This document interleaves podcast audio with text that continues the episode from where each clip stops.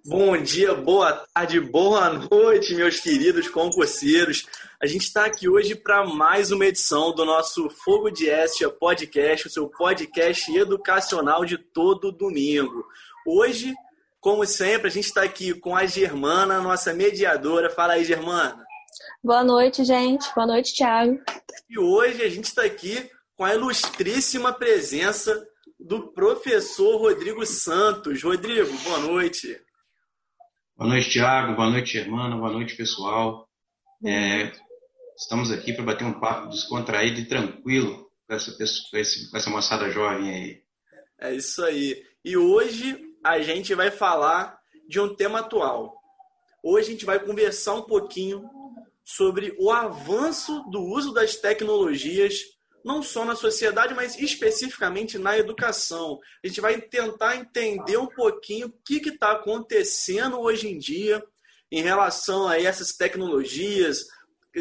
A educação está sempre aí se modernizando e vamos tentar entender até se isso é benéfico, se for até que ponto isso é benéfico, se tem algum risco nisso ou se é só as mil maravilhas. Então, vamos começar, Germana, tá com você. Antes da gente começar, Rodrigo, você queria falar um pouco sobre você, sobre o seu trabalho? Claro, falo sim. Faço questão. Acho muito importante né, as pessoas identificarem com quem, quem elas estão ouvindo, né? E com quem elas estão interagindo, principalmente.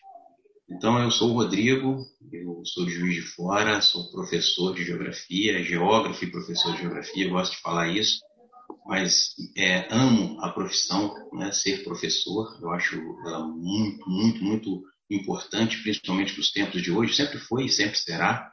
Né? Muitos falam aí da, da importância do professor, a, a aumento ou diminuição, e, e sempre será uma profissão muito interessante à medida que você se transforma num coordenador. Pois é, eu sou formado pela Federal de Juiz de Fora, Universidade Federal de Juiz de Fora, e isso já tem tempo, né? A gente vai se especializando ali, ali também, mas o objetivo é o mestrado profissional, né? E principalmente o acadêmico, né? O acadêmico é o grande objetivo de todos, né? O doutorado também é acadêmico e nós todos buscamos isso na educação, principalmente na atualidade. Então, essas especializações eu costumo nem colocar mais em pauta, porque existem algumas coisas, Tiago, que a gente passa a ter vergonha do que a gente fez, né? E essa vergonha não é motivo de você ficar assim, poxa, não conto para ninguém. Não, é porque você percebe que naquele tempo histórico, naquele momento, é, era uma coisa adequada. Mas depois que passa, você percebe que não está relacionado à, sua carreira. Você começa a perceber é, durante o tempo, e principalmente profissionalmente falando, Germana, que é, o seu pensamento muda, o seu objetivo dentro de uma sociedade muda, você cria outros objetivos. Então, a primeira coisa, né, como é nessa apresentação que eu queria falar para todos vocês, é o seguinte: é, trace planos, né, tenha coordenada mais ou menos o que vocês pretendem, mas isso vai mudar. Né, e, e a grande operação da mudança é o ponto mais importante. Então, sempre ouvir, né, é importante sempre ouvir quem tem uma caminhada mais um pouco mais longa, né? Então, é mais ou menos isso. Tá bom? Estamos aqui em quarentena, em Juiz de Fora, eu, minha esposa e meu filho, e tomara que isso tudo passe né, e deixe aí todo mundo de forma saudável, da forma mais ampla de saúde, inclusive. Vamos para a primeira pergunta, então. É... Fica à vontade. Qual é o contexto atual da indústria, da questão industrial? Pois é. É a primeira coisa, é interessante a gente perceber que indústria é, não é uma fábrica, é um processo. Né? Então, a primeira coisa é importante para a gente entender a, a, a, indústria atual é entender que ela é um processo, ela não é um, um, uma fábrica, como muitos pensam. Então, se a gente for pegar né, o contexto atual, é, é inevitável a gente fazer um, tentar projetar um histórico de tudo isso. Ah, o que a gente conhece como indústria né, no mundo hoje contemporâneo, ela começa com o final do século XVIII, né, na Inglaterra, eles vão chamar isso de primeira fase da Revolução Industrial ou primeira Revolução Industrial. Então, hoje, muitos chamam de indústria 1.0. Né? Essa indústria ela teve como inovação, todo, toda a fase industrial, é importante ressaltar isso, ela tem um ponto de inovação. E aí essa inovação acaba modificando o tempo, o espaço, o trabalho, né? Então ele modifica as questões econômicas, ambientais, sociais. Isso é muito importante a gente entender. Então, é, eu tenho a primeira fase, depois de um outro momento a gente pode até discutir isso, né? Como não foi essa a pergunta, eu só estou aqui é, situando historicamente, tá? Um segundo momento, aí você já vai pegar mais ou menos aí meados do século XIX, virando para o século XX, você já tem uma segunda fase. E essa segunda fase, né, se eu comparar a segunda fase da indústria, ou indústria 2.0, o que ela traz de novidade? Ela vai trazer de novidade a, a administração, né? a sistematização da administração. A indústria 1.0 ela vai trazer como inovação a maquinofatura, né? praticamente a máquina. A, a segunda fase, ou a 2.0, vai trazer aí a sistematização da administração, com destaque aí o Fordismo. Né? Eu estou deixando de lado aqui as questões energéticas, os países uhum. que comandam, os principais tipos de indústrias, para falar é, é, propriamente dito do processo, para a gente entender qual é o momento e adequar a sua pergunta. Tá? E aí eu tenho uma terceira fase do processo industrial, que eles chamam de terceira, indústria 3.0. Essa é muito importante para a atualidade, porque é, é, ela já vem já da, da, da, de meados, podemos colocar aí década de 50, né, década de 60, para cá. O pós-guerra vai inaugurar um outro modelo chamado Indústria 3.0, terceira fase da Revolução Industrial. A, a, a indústria, como eu disse no início, é um processo. Então, o que é feito pelos especialistas é só uma divisão. A 1.0, né, a primeira fase, 2.0, a segunda fase, 3.0, que é a que eu estou falando para vocês agora. Então, ela é marcada pela alta tecnologia. Né? Os especialistas chamam de indústria da fase tecnocientífica informacional. Então, o que, que ela traz de novidade? Ela traz de novidade a, a, a automatização. Uma coisa muito importante é que a automatização ainda tem o comando do homem qualificado para esse tipo de operação. Então, quando você pega, né, vamos pegar aí a, a fase atual da indústria, só para a gente posicionar aqui e responder a sua pergunta, né, qual é a fase da indústria atual? Nós estamos numa fase conhecida como indústria 4.0, ou quarta fase. E nessa quarta fase, a principal lógica do processo, então, do processo industrial, é a inteligência artificial. Né? Então, é, é só para posicionar. Essa inteligência artificial, ela promove uma série de transformações, assim como as outras fases também promoveram, no campo econômico, no campo social, no campo ambiental. Então, toda e qualquer transformação da indústria vai gerar transformações, discussões, críticas, observações, mas o interessante é que a sociedade ela continua, né, o processo histórico. É interessante entender isso, né? o processo histórico continua. É, é, muitos críticos são favoráveis, né? são, são entusiastas desse processo, e alguns outros críticos, né? então a balança é muito parecida, né? ela, ela é praticamente é meio a meio. Muitos críticos são realmente com críticas mais pesadas, principalmente no teor social. Isso é uma discussão muito interessante. Tá? Só para concluir, é, nós temos tanto do lado liberal né, da, da, ideologia liberal quanto da ideologia marxista, visões desse processo de inovação do, da indústria. Então, a indústria vem em ciclos, tanto é, Schumpeter quanto o, o Kondratiev, que são linhas aí diferentes de, de ideologia, e eles trabalham com essa ideia principalmente, né? O Schumpeter que fala da inovação destruidora. Isso já começa com uma crítica muito grande do que a gente vai, do que a gente se propôs a fazer isso, a conversar hoje, tá? Então, nós estamos numa fase da indústria 4.0, ou quarta fase da, da, da, indústria, que é destacadamente comandada, né, ou será destacadamente comandada pela inteligência artificial. Só um, um, um adendo, tudo isso começa na Alemanha. Né, a primeira, primeira tentativa de, de, de tipificar essa indústria vem lá de, 2000, do, das, da, de 2010, 2011, na Alemanha. Então, um ponto importante é, é, entender que a Alemanha, assim como outros países, ao desenvolver da conversa a gente também vai destacar, comandam esse processo hoje 4.0. Sim, é, e eu acho que isso tem um impacto em toda a sociedade e na educação não fica de fora, né? Qual é o impacto que essa indústria 4.0 está tendo no modelo educacional? Hoje em dia está tendo algum impacto, alguma diferença? Pois é, acho que todos nós sentimos, né? O que a gente está fazendo aqui é uma educação inovadora, né? O que a gente está fazendo aqui já é, já, já tem a, a, o formato, o novo formato, né? É, é, quando você fala de indústria 4.0 e, e, e, remete ao conceito de indústria, você está falando de transformação, um processo de transformação. Então, nesse processo de transformação, você tem uma adequação econômica, você tem uma adequação ambiental e adequação social. Então, eu costumo dizer né, que, a, que a indústria ela comanda quase tudo dentro de uma sociedade, o processo industrial. Né? Vamos lembrar que hoje nós estamos numa fase principalmente financeira, de concentração de renda. Hoje, hoje o poder econômico é muito maior, mas o processo industrial ele se, se, se posicionou hoje financeiramente falando.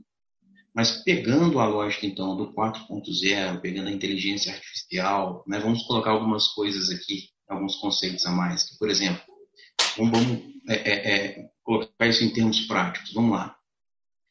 É, qual seria, por exemplo, a ideia de uma sala de aula 4.0? Né, como é que seria essa sala de aula 4.0? Muitos vão dizer assim, porra, fantástico, sensacional, uma sala Google.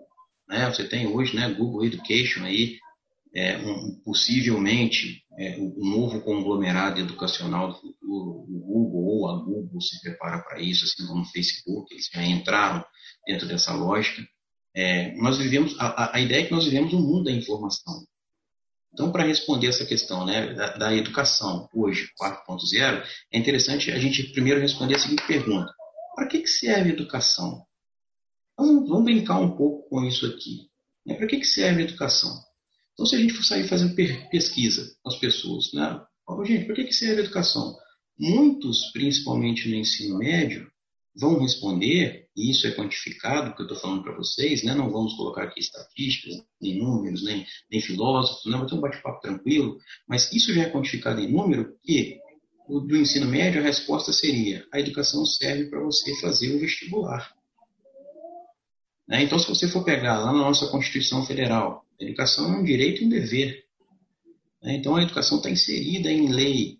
E o processo educacional, quando você tenta responder essa pergunta, ele serve para quê? Primeiramente, para criar um cidadão, né? para criar um cidadão. E esse ponto é muito importante. Né? Esse ponto ele é filosófico, ele é social, né? então é um ponto extremamente político. Né? E o segundo ponto é, é, é, é que ele seja capacitado ao trabalho. Né? Então vamos entender essa, essa fala é, jurídica da seguinte maneira: é capacitar para o trabalho, é fazer com que ele tenha renda, fazer com que ele tenha autossustentação e consiga gerenciar sua própria vida. Então, em geral, mesmo colocando os dois pontos né, para cidadania e trabalho, você leva em consideração que a educação é uma coisa transformadora, é uma ferramenta transformadora. Então, esse é o primeiro ponto. Você tem que entender a educação, se perguntar, poxa, para que, que eu estudo? Isso é uma coisa muito importante quando você pega um aluno de, de, de ensino fundamental. O aluno de ensino fundamental ele está pegando, segundo, né, o, o, quando você pega a legislação brasileira em relação à educação, ela é, coloca em modalidades justamente porque existem etapas para serem feitas. Se você for pegar as nossas últimas transformações antes aí de 2017, 2018, né, que são as aí que nós estamos vivendo, tendo como resultado agora, ela reflete aquele mundo né, o mundo da virada aí do, do século XX para o século XXI. Então você não tinha essa ideia hoje que a gente tem, por exemplo, relacionado à a, a, a, indústria 4.0, a inteligência, inteligência artificial. Internet na virada do século XX para o século XXI era uma coisa muito, muito remota no Brasil. Então, muitos diziam que a internet não substituiria os livros. Né? Existe essa polêmica hoje de livro com relação à informação. Isso depende muito.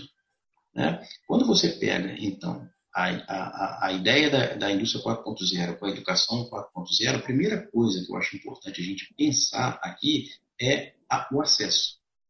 Né? É, dentro de uma sociedade, muito bonito a gente falar de indústria 4.0, é muito interessante quando você está inserido, Tiago. Uhum. Quando, quando nós estamos inseridos, nós conseguimos né, dialogar com essas novas tecnologias, usá-las positivamente. Agora, quando você não tem o acesso, fica mais complicado. E dentro dessa outra pergunta que eu acabei de formular, né, o acesso, como é que é a sociedade onde essa indústria 4.0 e aí, entre aspas, né, essa educação 4.0 como é que ela vai chegar? Que tipo de sociedade que você é, formou? Então, por exemplo, uma sociedade extremamente desigual, ela não vai gerar esse acesso com equidade. Né? Então, é muito interessante é, entender isso primordialmente, porque não adianta eu levantar aqui para vocês e falar assim, olha, a, educação 4.0 é uma maravilha. Por exemplo, nós temos alguns autores, por exemplo, o José Moran, da USP, ele é especialista em metodologia ativa, né? é uma das minhas referências, claro, e, e ele é muito, ele, ele, coloca coisas muito positivas. Ele fala de acessibilidade, mas a, a grande questão é como é que você gerencia essa educação 4.0 repleta de inovação, vamos colocar assim, em áreas mais periféricas. E quando eu levanto a questão periférica aqui, eu estou levantando a questão de acesso e equidade. Então, isso que eu estou falando, Germana, não é uma resposta, é uma pergunta dentro da sua pergunta. Tá? Então, uhum. agora, objetivamente, o que, que seria essa escola, né, ou educação 4.0? Primeira coisa, né, é, é, educar é diferente de ensinar e aprender. O ensinar e aprender está dentro dessa estrutura toda. É, quando você trabalha com tecnologias, se você não dominar as tecnologias e não ter acesso às tecnologias, evidentemente você está fora. Então, por exemplo, quando eu falo da indústria 4.0 e agora começo a trabalhar as ferramentas, vamos posicionar essas ferramentas aqui agora trabalhando nas escolas. Eu preciso, primeiro, de inovação. É, essa inovação custa quanto? É, vamos, vamos entender o seguinte: inovação tem preço. Vamos pensar nesse primeiro ponto aqui, porque, por exemplo, quando você está estudando, uma das perguntas que eu fiz logo de início, né, para que serve a educação, é quanto custa essa inovação? Será que você né, é, é, tem o suficiente para se atualizar? Porque uma coisa é você ter acesso ao 3G, a outra é o 4G. Quando a gente fala de indústria 4.0, essa educação 4.0, a gente está falando de 5G. 5G ela tem uma velocidade de transmissão de dados e um comportamento, né, um compartimento de transmissão de dados custa um pouco mais.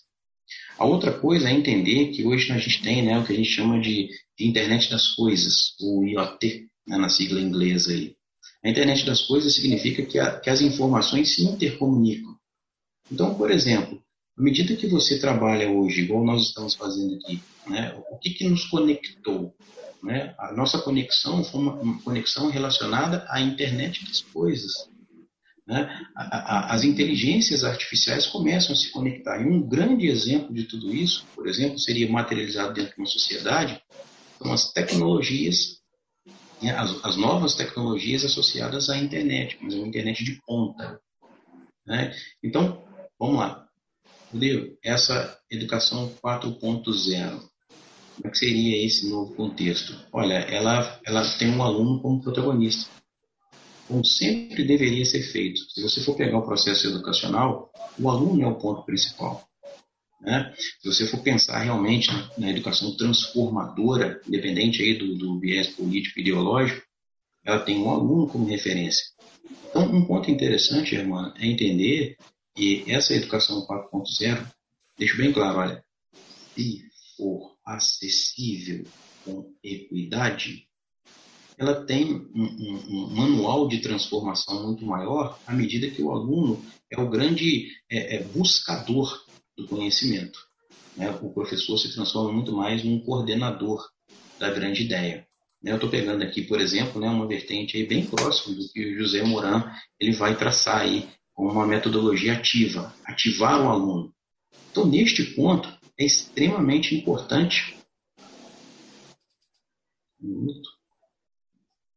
É extremamente importante que. Só um minuto, peraí. Ah, talvez está travando aqui. Vocês aí.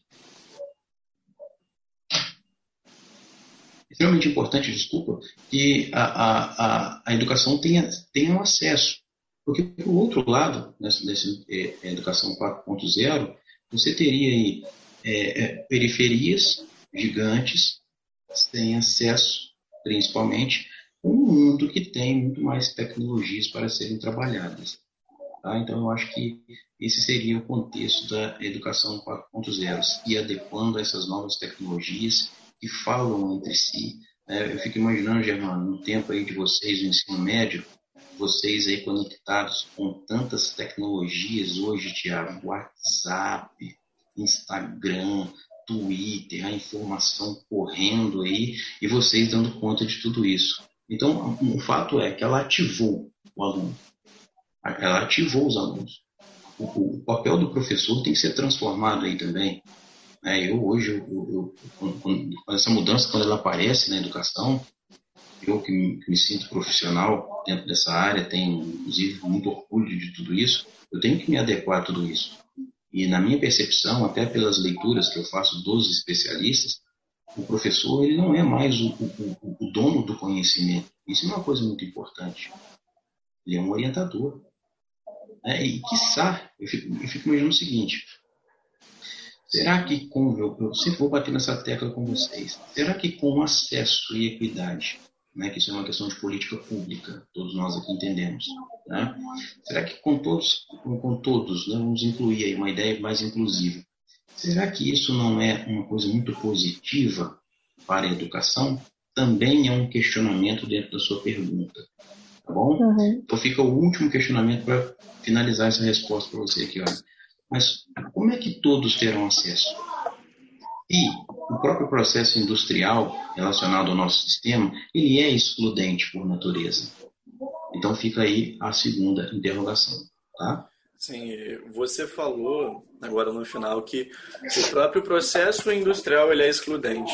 E eu acho que é muito fácil da gente perceber isso por causa do seguinte, vamos pegar como exemplo, por exemplo, exemplo, por exemplo, vamos tomar como exemplo o celular sempre que a gente tem um lançamento de um novo modelo de celular, não só um celular, mas tecnologias no geral, quando a gente tem um lançamento de uma nova tecnologia, de um novo modelo no mercado, ele sempre vem com um preço mais elevado.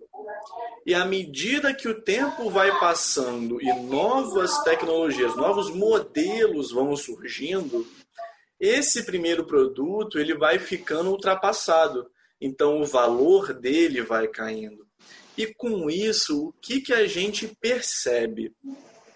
Que com esse maior, com essa diferença de preço relacionada é, à atualidade do produto, a gente, dentro de um contexto de uma sociedade muito desigual, principalmente, tanto social quanto economicamente, mas principalmente do ponto de vista econômico, a gente percebe que as tecnologias que são consideradas como ultrapassadas, elas estão mais presentes numa camada mais popular da, da, da, da sociedade e as tecnologias consideradas como mais novas, como mais modernas, estão presentes numa camada mais privilegiada da população. Transpondo isso, transportando isso para o contexto educacional, como a gente vive numa sociedade altamente desigual e até mesmo no nosso primeiro podcast, a gente bateu um papo sobre isso, a gente falou muito de Pierre Bourdieu, um sociólogo francês que acreditava que a escola ela é uma ferramenta de manutenção e legitimação das desigualdades sociais, justamente porque o ensino ele é desigual. O ensino oferecido para as camadas mais favorecidas é de um jeito, e o ensino oferecido para as camadas mais populares é de outro jeito, normalmente de menor qualidade, com menor estrutura e menor incentivo. Então, quando eu penso em a inserção de tecnologias no processo educacional, eu tendo a acreditar, ou melhor, eu acredito com muita certeza de que, mesmo com a inserção dessas tecnologias nas camadas mais populares, essa tecnologia nunca vai ser a mesma da, da, da camada mais favorecida, aí no caso, fazendo um contraste entre o ensino público e o ensino privado por mais que a gente realize essa inserção de, de, tecnologia no ensino público, essa tecnologia nunca vai estar no mesmo nível da do ensino privado. Então, é por um lado é benéfico a gente realizar essa inserção de tecnologias, por um lado sim, porém, ao mesmo tempo, eu não acredito de que essa inserção ela possa acontecer de forma igualitária. Eu não consigo vislumbrar um futuro onde nós consigamos atingir um patamar de igualdade no processo educacional que vá equilibrar as chances, por assim dizer. E que isso, inclusive, nos leva até mesmo a uma outra questão. Quais seriam, Rodrigo, os prós e os contras dessa inserção de novas tecnologias dentro do processo educacional? Porque, numa análise rápida, assim, muito superficial, eu acho que as pessoas tendem a, a acreditar que é algo muito positivo, que só vai ajudar, que vai ser revolucionário, que vai melhorar muito a qualidade do ensino. Porém, pode ser que não seja 100% essa beleza toda que falam. Teria como, Rodrigo, você falar um pouquinho para a gente, dentro da sua visão, quais seriam os prós e os contras dessa inserção da educação nessa era digital? Sim, claro. É, o que você levantou, Tiago, é uma questão sistemática, né? é uma questão pragmática aí do sistema. Então, o sistema que nós estamos inseridos, principalmente na sociedade ocidental, tá? É, é baseado nessa ideia de, de grandes desigualdades para legitimação do sistema. Né?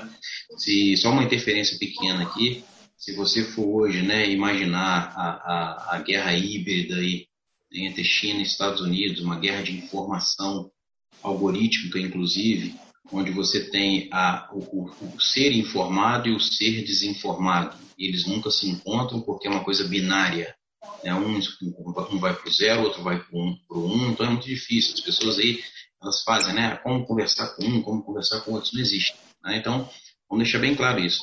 É, na nossa sociedade, é, principalmente a sociedade capitalista, a, a condição sine qua non é a da desigualdade. É isso aí, né, os especialistas, tanto do, do, da vertente liberal quanto marxista, eles têm isso como coincidência. Mas o, a questão é, nessas novas tecnologias, já, vamos lá, o livro não era uma tecnologia? Sim. Porque a primeira coisa que a gente precisa entender é, é o seguinte, olha, técnica, tecnologia, as pessoas ficam muito presas aí, né, às novas tecnologias, e às vezes a gente pergunta, é, o que, que seria tecnologia, né? Qual é a diferença de tecnologia para técnica? Não querendo aqui é, ser pragmático e conceituar a coisa. Mas técnica é, é como se faz.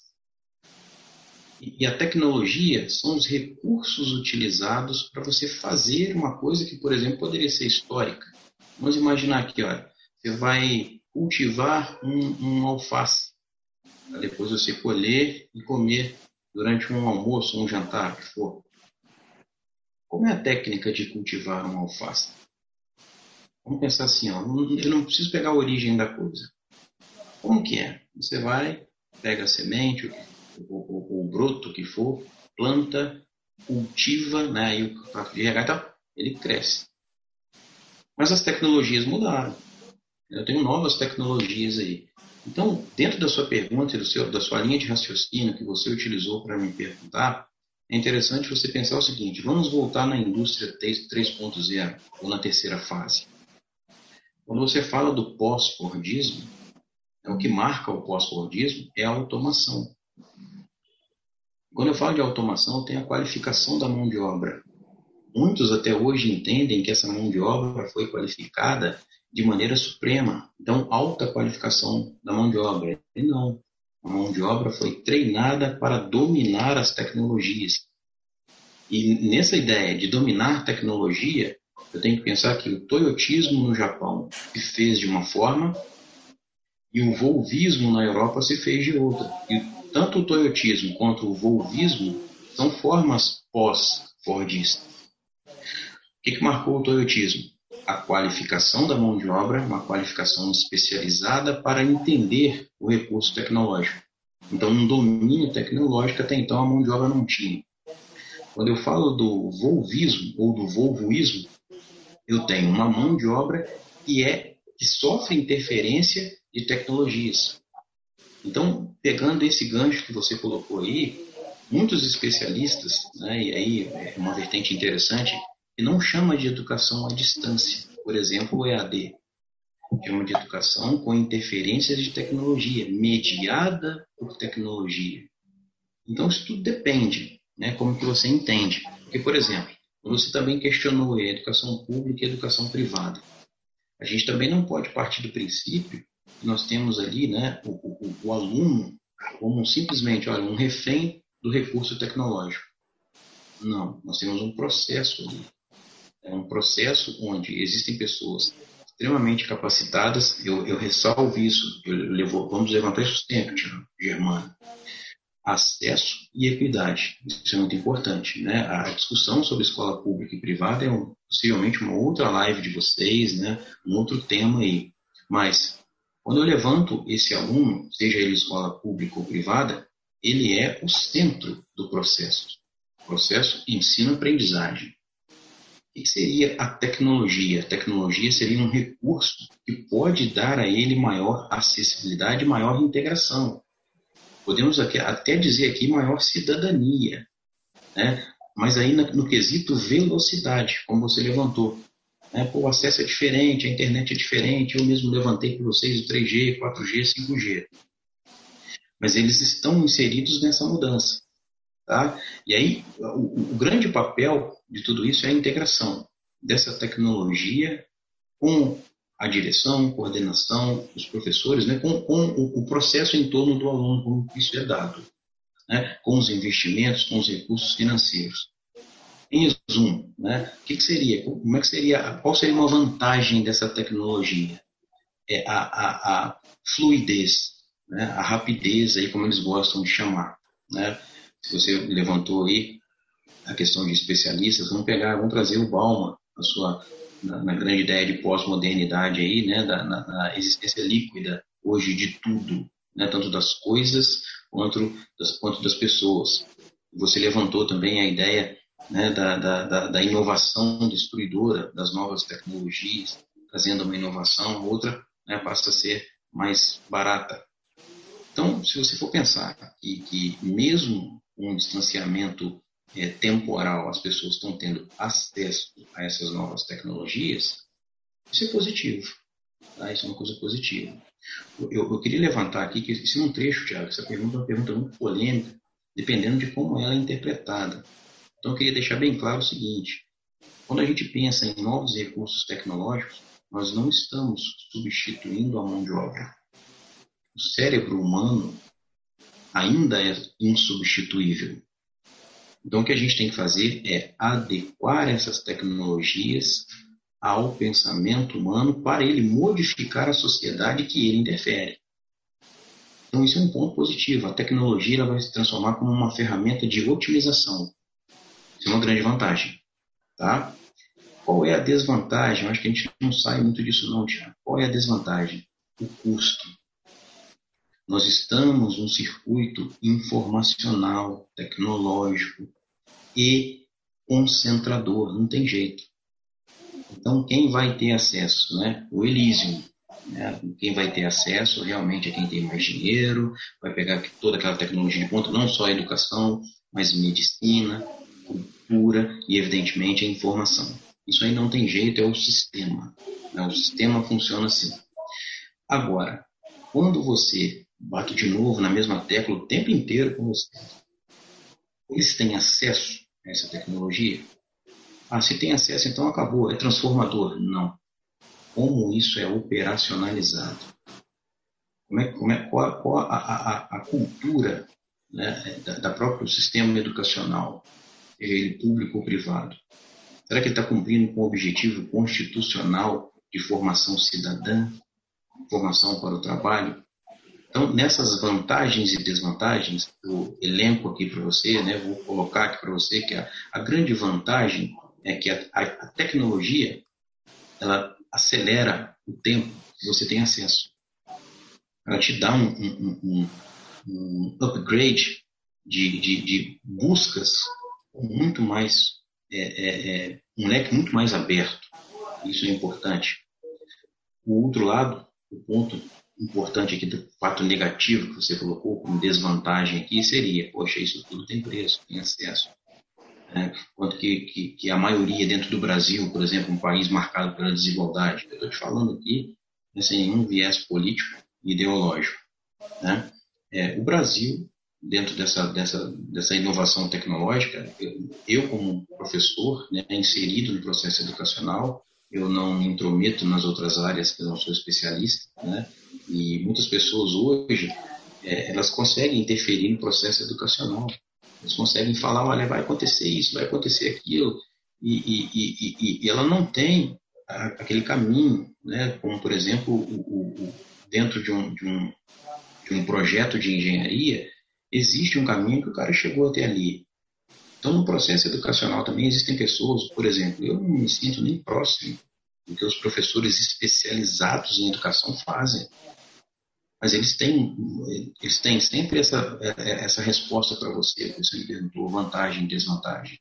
Olha, poxa, é uma maravilha o processo tecnológico. Desde que. Eu, eu acho que é justamente isso, Tiago. Olha, é uma maravilha, desde que. Qual é o desde que? Qual é o condicional aí? O acesso. Um acesso com equidade.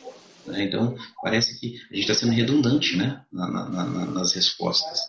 Mas existe sim vantagem e desvantagem. Né? É, a gente não pode pensar aquela, aquela fantasia, eu sou um adepto de Milton Santos, né, até por ser geógrafo, de que é uma, uma fantasia, uma aldeia onde todos terão acesso à tecnologia. Pode ser que sim, pode ser que sim. Mas qual tecnologia? A primeira geração, a segunda geração, a terceira, a terceira geração? Se você for observar hoje, Tiago, as informações estão fechadas, irmão. Se você acessar, por exemplo, os jornais né, da grande mídia aí, elas te dão uma certa quantidade de acesso semanal mensal. Depois disso, a informação é fechada. A informação mundial hoje é fechada. Então, a, a informação custa muito dinheiro. Né? Então, as pessoas. É, é, um outro ponto, Thiago, aqui só para fechar aqui não ficar muito extenso nessa sua resposta, na, nessa resposta. É, site de busca. Se você for pensar que as pessoas acham que só existe o Google, por exemplo, né? que só existe o Google, é, é, já é uma, uma restrição, né? já é uma segregação. Porque, por exemplo, o, o, hoje, no que eu levantei para vocês aí, da guerra híbrida entre China e Estados Unidos, a China tem sua própria internet. A China tem o seu site de busca primordial. Então é interessante você também entender que a própria busca pela informação, pela tecnologia, ela depende muito. Depende muito de como você faz isso. E, em resumo, tanto para vantagem quanto desvantagem, vale o filtro, vale como tudo isso é filtrado. Quem faz o filtro, se ele tem objetivo, né? É porque a tecnologia, eu afirmo para vocês, elas são ferramentas, são ferramentas que auxiliam na técnica de uma coisa muito antiga, que é o processo educacional. Sim, é, mas uma, uma outra questão que, que eu acho que exista é assim.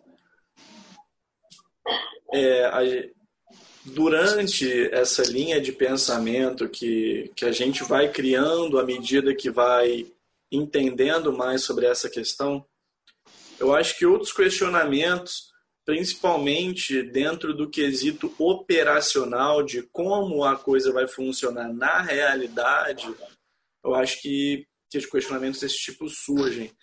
É, igual, por exemplo, ainda dentro da questão do, do custo e como essa coisa funcionaria na realidade para as camadas mais populares. Eu fico pensando, me vem à mente algumas, alguns problemas atuais, como por exemplo, hoje em dia a gente percebe que tem muitos alunos que vão para a escola, alunos de escola pública, muitos deles, a realidade é que eles vão para ter o que comer lá. Entende? Muitos deles não estão indo para estudar, estão indo para ter o que comer. A gente, a gente tem também diversos casos onde alunos eles não têm nem saneamento básico onde moram, imagina acesso à internet, sabe? Tem muitas. A, a, isso acontece na realidade, para a maioria dos alunos, porque é, a, o pessoal que tem menos é maioria, sabe? Então, eu acho que, por um lado, a inserção da tecnologia é boa, sim, porque eu acho que vai otimizar o processo educacional. É, e eu não sou contra a, a inserção dessas tecnologias, entende? Até porque eu estaria sendo hipócrita se eu defender, se eu fosse contra essa inserção, porque eu só passei é, no concurso da Força Aérea por causa de tecnologia. Se não fossem videoaulas no YouTube, eu não teria passado, porque na época eu não tinha acesso, não tinha condição de bancar nenhum cursinho presencial. Então, o que, o que garantiu minha aprovação foram essas videoaulas. Então, eu não, eu, não, eu, não sei, eu não vou ser hipócrita de falar que eu sou contra o avanço da tecnologia, até porque por muitos lados, a tecnologia é muito positiva, ela facilita muito o nosso dia a dia. Porém, uma questão que me surge é essa: muitos alunos eles não têm nem saneamento, eles não têm nem o básico para viver. Quem dirá acesso à internet, um notebook, coisas nesse sentido, e também outras questões, como por exemplo, é, um problema que a gente vê atualmente no, no ponto tecnológico que nós estamos, é, por exemplo, eu percebo que muitos professores reclamam do uso de celulares em sala de aula, até mesmo no ensino superior. Eu faço gestão ambiental na Universidade Federal Rural do Rio de Janeiro, e lá dentro, por exemplo, o uso do notebook, os professores eles ficam muito divididos. Tem os professores que concordam, tanto que eu sou um aluno que gosta de fazer uso. Eu prefiro usar o meu notebook em sala de aula. Eu gosto muito mais de poder fazer um resumo no bloco de notas e fazer um mapa ali, fazer os meus rabiscos no pente, do que escrever no papel. Só que ao mesmo tempo, nós temos professores que são totalmente contra o uso de qualquer tipo de tecnologia em sala de aula, com a justificativa de que existem alunos que não sabem lidar com essa tecnologia. Um próprio exemplo disso é o nosso terceiro ano no Rui Barbosa. Eu não fiz terceiro ano com a turma da Germana, a gente fez só até o segundo ano juntos. Depois, por eu ter passado o ano na Força Aérea, eu fiz terceiro ano com a turma anterior. E uma coisa que eu percebia muito claramente na turma era a seguinte: eu assistia a aula com, carteira com a carteira e o meu celular em cima da mesa. Só que eu não utilizava o meu celular para, por exemplo, ficar no Facebook, WhatsApp, joguinho. Quando eu pegava o meu celular, era às vezes, muitas vezes, inclusive na sua aula, eu pegava, você falava uma coisa que eu achava interessante, mas não sabia o que era, e eu pesquisava ali, ou então eu queria saber mais sobre aquilo, eu pesquisava ali. Só que ao mesmo tempo eu via muitos alunos que passavam a aula inteira no celular, às vezes nem mexendo nele propositalmente, mas às vezes assistindo a aula de repente chega uma notificação no celular, eles, automa eles automaticamente perdem a concentração e focam no celular. Então, eu, um outro questionamento que me surge é essa questão de é, você ter tecnologias à sua disposição, ao mesmo é, é um benefício, mas ao mesmo tempo pode ser um atraso. É como dizia tio Ben do Homem-Aranha com grandes poderes vem grandes responsabilidades. Então, a pessoa ela ter um acesso a um celular, a um notebook em sala de aula, pode ajudar muito se ela tiver responsabilidade de usar eles da forma correta. Porém, ao mesmo tempo, pode ser um empecilho para o processo educacional se o aluno não utilizar da forma correta. E aí que entra o questionamento. Como nós vamos fazer como nós vamos lidar com essa questão operacional do dia a dia do uso das tecnologias. Isso aí considerando um contexto em que o aluno está na sala de aula utilizando, e não o contexto que o aluno está na casa dele utilizando a tecnologia. Tiago, pois é, você levantou uma questão muito importante. Eu, eu posicionei, coloquei três pontos aqui que você tocou, que é importante aqui a gente é, é, destrinchar. Primeiro, a parte operacional é o custo da parte operacional. Tudo que está ligado à tecnologia, custo operacional é alto. E ele, e ele, e ele vai ser é, exclusivo. A palavra exclusiva, a palavra exclusiva, ela é uma oposição à inclusiva, evidentemente. Né? A educação é inclusiva por natureza, natureza jurídica, inclusive no Brasil e no mundo. Então, quando você pega uma tecnologia e vai colocar ela de forma exclusiva por uma questão operacional, você não está incluindo. Então, esse é um ponto, tá? Quando a gente pega a parte de operação, tecnologia, você quer tecnologia de ponta, isso custa dinheiro. Então, não tenha dúvida, isso vai continuar excluindo. Não tenha dúvida, tá? O segundo ponto que você trabalhou foi a tecnologia. Né? Então, quando eu penso assim, eu quero enfatizar isso para vocês, é, que a tecnologia ela não é o ponto principal como os, os românticos da indústria 4.0 e educação 4.0 colocam. Né? Isso é uma crítica pessoal, né? até pela, pelas minhas leituras sobre. A tecnologia ela não é o ponto central. O ponto central é o aluno, é como, como cidadão e voltado para a sociedade que ele vive. Eu não vou nem voltar trabalhar assim, voltar para o mercado de trabalho eu vou colocar assim, o aluno como cidadão e principalmente entendedor da sociedade que ele vive. Então, a partir do momento que você compreende que a tecnologia ela vai auxiliar desde que, de novo, olha, você tem acesso. Né? Então, acesso é a grande palavra hoje, Tiago. Né? Só que um, abrindo um parênteses nessas respostas aí que eu estou passando para você, a gente vive um período aí de confinamento, de pandemia, e todos nós sabemos aqui né, que há uma discussão muito grande sobre o Enem, sobre as provas, a própria Unicamp é, é, se desvinculou do Enem, isso é um outro processo, uma outra discussão, uma coisa muito maior, que eu não quero nem tocar aqui, tá? porque isso geraria um tema gigantesco, é né, por isso que eu não vou tocar, mas o Enem, ele está aí, ele vai, ele vai acontecer. E quantas pessoas tiveram acesso à educação? E, e olha só, olha, isso é uma pergunta, eu estou te respondendo com pergunta nesse sentido. Por quê? Porque antes da pandemia, os pessoal que tinha acesso, será que a educação deles era de qualidade?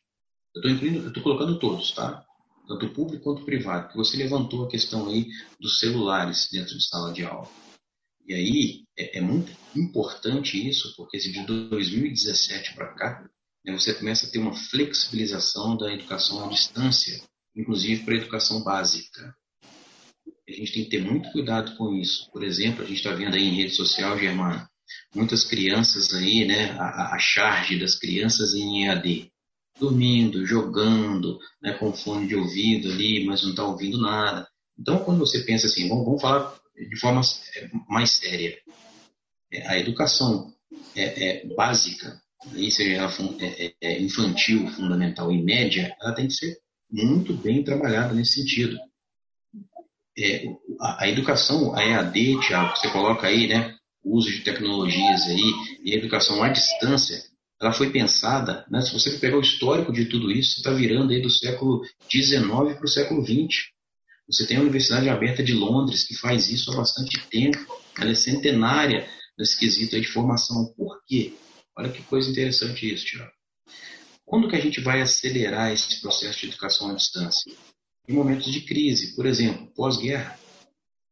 Você pega no Brasil os primeiros institutos, né? Você pega o Monitor, o, o Universal, Instituto Monitor e Instituto Universal, são os dois pioneiros, um em 1939 e outro em 1941. Eles estão relacionados a um período pós-guerra, onde você precisa inserir pessoas no mercado de trabalho, qualificar pessoas para dar continuidade ao processo histórico. Eu estou chamando de processo histórico. E quando eu falo hoje né, dessas novas tecnologias, aí você, você se posicionou e Tiago, ah, eu, eu, eu não sou contra. O que a gente precisa entender, pelo menos eu creio assim, é que isso vai acontecer. A questão é, como que nós vamos operar isso? E aí, esse como, essa palavra assim, como né, que eu vou operar, ela tem várias outras perguntas vinculadas. Porque, por exemplo, que tipo de investimento? Recentemente, né, essa semana, a grande polêmica do Fundeb. Aí, né? Não vamos entrar nesse assunto aí, porque a gente gera um outro tema também. Mas o financiamento da educação no Brasil, será que ela pode ter aí vínculos com outras áreas, né, como foi discutido aí, pouca gente está tendo informação, principalmente a escola pública, o ensino público, né, tem muito pouca informação, muito pouca discussão sobre isso. Então, primeira pergunta do como. Que tipo de investimento? De onde vem? Segunda pergunta, qual vai ser o objetivo? Essas tecnologias vão para quê? Para o mercado, né, para, os investidores? Uma pergunta. Ou para a formação cidadã? É uma segunda questão de como. E o terceiro ponto do como aí, Tiago, é que você falou o seguinte, olha, será que a gente vai incluir pessoas? Porque se a gente for pensar aqui no processo é, é, é, de inclusão de pessoas, o processo educacional mesmo, o grande objetivo da educação, né, nessa transformação, é incluir pessoas. Você tem que retirar pessoas da pobreza, da miséria. Então, se você for pegar, por exemplo, os Objetivos de Desenvolvimento Sustentável da ONU, ela fala o tempo inteiro da universalização da educação básica. Para quê? Para a pessoa se inserir no mundo. Se você for pegar lá, é né, muito polêmico tudo isso, a, China, China hoje, 2020, a China inseriu aí aproximadamente 500 milhões, 500 milhões de pessoas acima da linha de pobreza. Então, é, ela incluiu. Então, o como é muito interessante, porque é um processo.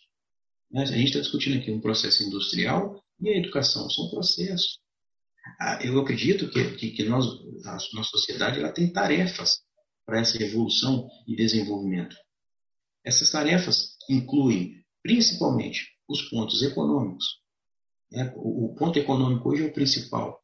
As pessoas escutem isso, os investidores escutem muito isso, os próprios políticos.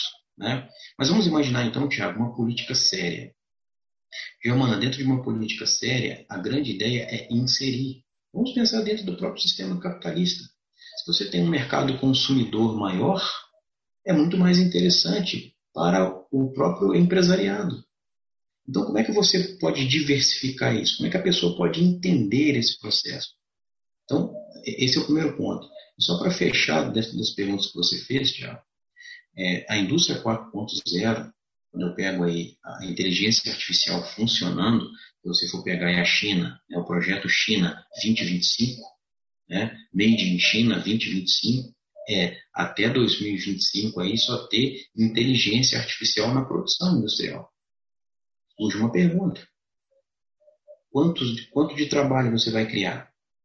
Então, uma grande crítica, não só no processo educacional, mas no processo de inserção de pessoas, né, dentro do, do sistema que a gente vive, tendo qualidade de vida. Né, o meu grande objetivo hoje, como educador, como professor, é, é, dando continuidade ao meu pensamento hoje é o seguinte, olha, como que eu posso auxiliar, qual a minha contribuição, minha pequena, é, é, é microscópica contribuição para inserir pessoas dentro da sociedade.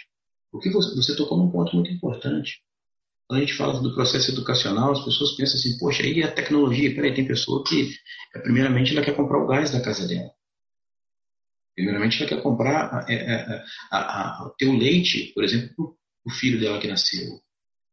Então, as políticas públicas, né, o, o discurso público é muito importante. Então, eu vou, aí, dentro dessas suas perguntas aí, principalmente o operacional, você tem que pensar o seguinte: será questionamento? Será que as políticas públicas, vamos pegar o caso brasileiro, elas estão convergindo para inserir pessoas na sociedade? Ou será que essas políticas públicas estão colocando pessoas, excluindo pessoas dentro dessa sociedade? Tem muita gente que não se questiona isso. É mais bonito você ter acesso a tudo ou é mais bonito todos ter acesso? Isso é uma, isso é uma pergunta. E isso aí não é ideia socialista, ideia capitalista, que as pessoas hoje de muito pouca informação discutem. Né? Eu estou pensando, por exemplo, no cara lá que tem um negócio, ele quer que o negócio dele seja ampliado. Mas, ao mesmo tempo, ele não quer que o, que o, que o funcionário dele tenha acesso a uma educação de qualidade, que pode correr o perigo do cara pedir aumento. Então, essas informações eu, eu vejo assim, Tiago Germano, e isso é, é, é, é uma transformação. Esse pensamento é uma transformação. Então, o próprio processo educacional né, de ensino e aprendizagem, ele traz isso. E isso realmente é transformador. E incomoda, evidentemente, né, esse é um pensamento que incomoda, a partir do momento que você não entende que a sociedade ela está em processo. Né? Ela evolui, ela está em processo. E esse ponto é um ponto muito importante dentro dos questionamentos que você criou, Tiago. Tá bom? Rodrigo, uma coisa que eu queria saber é como é que isso afeta a inserção da tecnologia na sala de aula e tal? Se for bem implantada e bem utilizada, como é que isso afeta o trabalho do professor? Isso pode ajudar vocês ou Pois é, é, esse é um outro ponto é, é polêmico no sentido de, de, de, assim, você não se entender como profissional. Então, em qualquer área, eu acho que quando você é, pensa o processo educacional, você tem que pensar com muito cuidado. Que pensar que agora focar no ponto professor. Qual é a transformação desse mundo? Inserção de novas tecnologias. Não, vamos abandonar a ideia do acesso, que é uma coisa muito complicada, é um termo totalmente inserido no que a gente está conversando, tá? vamos lá, vamos focar o professor. O professor vai precisar se, se, se refazer. Em que sentido? Ele não é mais, não tem como o professor competir, por exemplo, com uma ferramenta de busca, internet.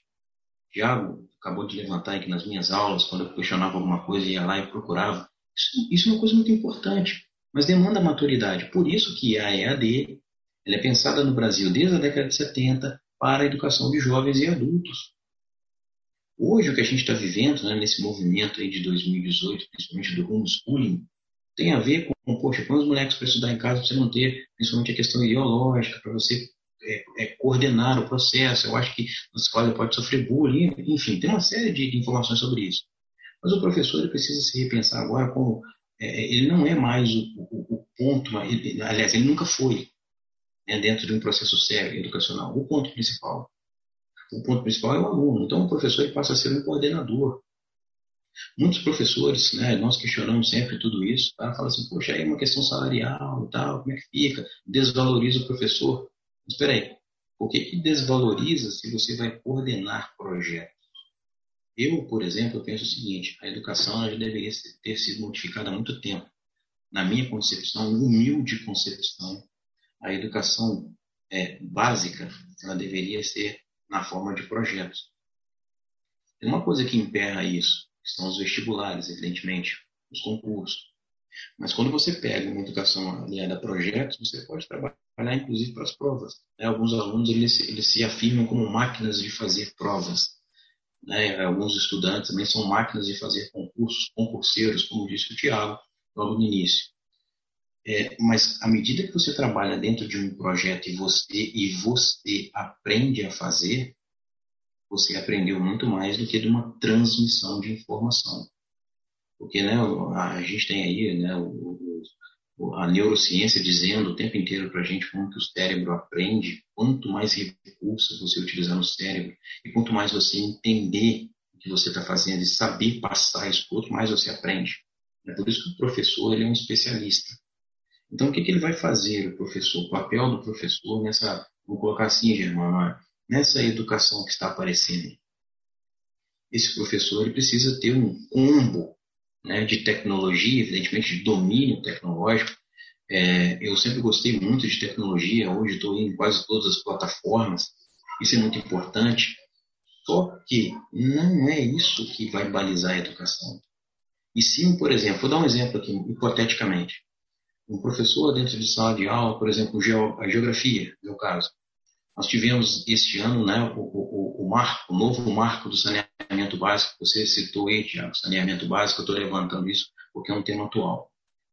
Então, por que não projetar, né, projetar isso desde, por exemplo, é, é, uma determinada modalidade de educação? O cara vem fazendo isso desde a educação básica. Você vai modulando e colocando projetos. Quando ele chega no ensino médio, ele vai dominar qualquer situação legal, qualquer situação estrutural, qualquer situação econômica, social voltada a saneamento básico, porque ele fez um projeto dentro da educação até ele se formar. Nesse ponto é muito positivo e é importante que o professor perceba isso.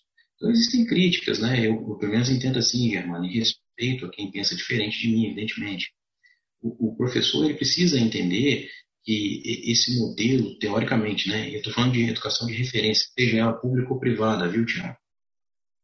O professor ele não é simplesmente um transmissor de conhecimento, porque transmissão de conhecimento por transmissão de conhecimento, o Google é muito mais eficiente. Né? Os sites de busca são muito mais eficientes. Então, a questão é, o quanto que você questiona? eu sempre brinco com os meus alunos com questionamentos. Né? Não, vocês não foram diferentes. Né? É, os questionamentos. Os questionamentos são os pontos mais importantes. Por quê? Eu não tenho que trazer a verdade para você. Eu tenho que trazer ali a, as amarrações. O, o, o futuro, né? eu, eu, acredito nisso, por isso que eu estou respondendo a você com propriedade, eh, Germana, porque o futuro pertence a essas gerações de alunos que vão conseguir desenrolar esses problemas. Tudo muito bonito que eu estou falando, mas como é que isso vai ser nas periferias? Eu chamo as periferias, principalmente no Brasil, porque eles têm menos acesso. É, é, é eles não são pensados dentro dessas novas tecnologias. É, esse é um questionamento histórico, não é de agora. Né? Ah, estou pensando agora. Não, é histórico. Então, isso tudo que eu estou colocando aqui para vocês, dentro de uma medida inclusiva de acesso com equidade, vou chamar sempre a atenção de vocês, eu acredito que essa transformação é necessária. Então, o professor ele tem um papel não secundário, porque é um processo. Então, você tem ali as, a, a, os orientadores, os coordenadores, as ferramentas, que inclui a tecnologia, e o cerne de tudo isso, que é o aluno. Não adianta, por exemplo, eu achar que a minha aula é sensacional. Isso não existe mais. Eu tenho um objetivo, né, vamos imaginar que eu tenho ali um objetivo para passar para um determinado conhecimento e ele fazer uma crítica cidadã em cima daquele conhecimento, né? chegar ao ponto de a gente entender o que, que significa cidadania. Né? O cidadão, ele, apesar de sendo cidadão amplamente, ele é um citadino. Né? Na, é, no Brasil, aí mais de 87%. Porque nós estamos em cidades, as cidades têm problemas imensos. Como é que você resolve problemas? Então, esses problemas, eu não quero aqui romantizar a coisa, não quero, tá? Como é que você resolve esses problemas? Sendo você da área mais central, da área pública, como é que isso foi facultado, operacionalizado até você? Então, isso é uma pergunta também muito interessante. Como é que isso vai ser feito? Mas, desde já, eu confirmo para você, o professor precisa de mudanças. E mudanças de você não é mais um transmissor, e sim um coordenador. Né? Isso é positivo, eu vejo como positivo. É, será que as, os operadores da educação, vamos dizer assim, principalmente no privado, será que eles vão entender isso também? Ou será que eles vão tentar cortar postos de trabalho? Isso tudo são perguntas, porque a gente está num momento de modificação. A sociedade se modifica. Né? Ainda bem que a gente tem os críticos que polemizam tudo isso, positivamente, negativamente, senão a gente não tinha chegado onde nós estamos.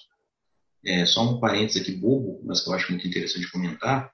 É, nós estamos numa sociedade hoje que, que detecta trabalho análogo à escravidão.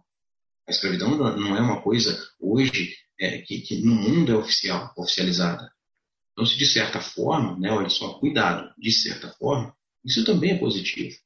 Né? Temos, então, que ser crítico o tempo inteiro. O papel do professor hoje é esse mediador.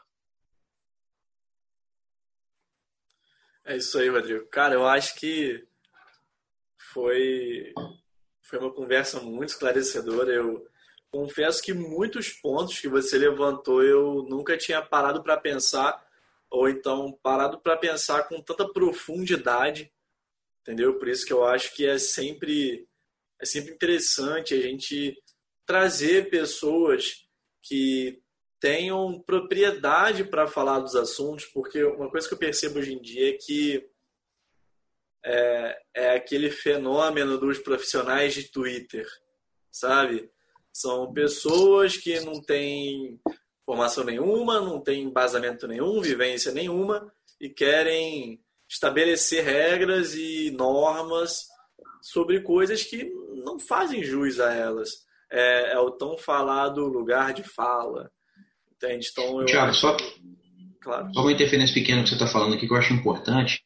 É, é por isso que é, é, no mundo que a gente vive hoje, dentro dessa guerra híbrida, guerra de informação, é interessante a gente não, de maneira alguma, né, isso, isso para mim é, é uma coisa muito cara, chama-se conselho, é saiba bem o que você está falando e compartilhando. O mundo hoje ele é da informação e da desinformação. Não existe essa ideia de depois no futuro você vai passar vergonha. Não, é uma escolha. A informação hoje é uma ferramenta que vai ser transformada em conhecimento. Isso é transformador. A desinformação não transforma nada em conhecimento. E isso não é transformador. Sim, sim, com certeza. Então eu acho que é sempre muito proveitoso a gente ter oportunidades como essa para esclarecer questões que eu acho que por muitas vezes meio que ficam perdidas em debates sem um, sem um objetivo, sem um, um caminho né, traçado. Então, eu, Rodrigo, eu queria te agradecer muito pela sua presença aqui. A gente já está chegando aqui no nosso horário limite. Então, Rodrigo, eu queria abrir para você um espaço para você fazer considerações finais, né? Pontuar aí algumas questões que você acha pertinentes para a gente aí encerrar essa conversa aí com chave de ouro. E, cara, eu acho que, que conversas como essa tem que acontecer. É fundamental que elas aconteçam. E, cara, eu fico muito feliz de estar tá tendo essa oportunidade, principalmente com um profissional como você, que desde os meus 15 anos a gente se conhece, então já, aí, já são aí cinco anos de história, entendeu? É. Então, assim, eu acho que, que é incrível uma oportunidade como essa, porque o contato com, com um profissional como você acaba acabou moldando a minha adolescência e moldando quem eu sou hoje. Então, eu me sinto especialmente muito feliz de estar aqui com você, de estar tendo essa oportunidade da gente conversar. E, cara, só tenho a agradecer por você ter aceitado o convite, por ter vindo aqui e ter privilegiado não só a minha Germana, mas a todos que agora estão escutando e assistindo a gente com as suas palavras. E, cara, é, é uma oportunidade incrível. É ímpar, é ímpar. É, eu que agradeço vocês dois pelo convite. Né? Isso é uma, uma gentileza e uma consideração de que eu fui importante, pelo menos numa etapa da vida de vocês. E é justamente assim que eu gostaria de, de fazer as minhas considerações finais. Eu acho que o meu orgulho, Germana, em ser educador, né, professor, é justamente esse, interferir positivamente na vida de pessoas. Né? É, é, esse é o ponto principal. Logo no início eu perguntei para vocês por que serve a educação. Poucas pessoas hoje sabem responder isso, poucas pessoas valorizam a educação de qualidade. Eu queria deixar bem claro que educação de qualidade, Tiago, pelo que a gente bateu no papo aqui, não significa ferramentas tecnológicas. Educação de qualidade significa que você tem ideia da sua possível formação futura como cidadão, possível entendedor do mundo, desdobrar as críticas, saber debater. Né? A maior parte hoje do brasileiro, infelizmente, confunde debate com brigas, né? oblitera o, o, o ganho que eles poderiam ter em relação a entender que as pessoas são diferentes, têm formação diferente, sócio-historicamente diferentes, que podem modificar e contribuir para esse mundo, para esse mundo ser é, mais agradável, né? Não vou nem ficar usando palavrinhas já vão de, de, que estão referências aí não, mas um mundo mais agradável, né? tanto para quem é, tem mais recurso e quem tem, tem menos recurso. Né? Talvez esse seja o ponto principal dessa transformação que a gente está vivendo na atualidade. Por fim, né? essa educação 4.0 ela é criticada positivamente, negativamente, e, e eu, na minha consideração final aqui para vocês com esse assunto, eu deixo bem claro que ela tem operada politicamente, incluindo aí, eu vou mudar a palavra, né? Incluindo com acesso e também, de novo, fechando em minha consideração final com vocês aqui, de forma equânime, eu preciso de equidade, eu preciso aí entender que eu preciso transformar essa sociedade. Ela vem como ferramenta, ela não vem como o supra-sumo do processo educacional. Ela vem como ferramenta. Nós estamos em mudança, a sociedade está mudando e isso veio para a gente entender e inserir pessoas, modificar a vida das pessoas com essas novas ferramentas. A técnica é, é, é educacional. O professor também está dentro dessa mudança. Né? Eu fico muito feliz de ter a, a oportunidade de ter conversado com vocês aqui, viu, gente? Igualmente. Que isso, a gente que agradece. Então, galera, é Muito isso. Obrigada. A gente vai encerrando por aqui mais uma edição do nosso podcast aí sobre educação. E mandem aí as sugestões, dúvidas, críticas, o que falamos de mais, o que falamos de menos, o que poderíamos falar numa próxima oportunidade. Todas as sugestões e críticas aí são sempre muito bem-vindas. E o legal da educação é esse: a gente vai construindo juntos, porque eu acredito que somente juntos é que vamos poder fazer uma educação aí de qualidade e vamos poder contribuir com o futuro não só da nossa nação, mas também do mundo. Então, galera, vejo vocês aí na nossa próxima oportunidade de podcast. Até a próxima. Valeu!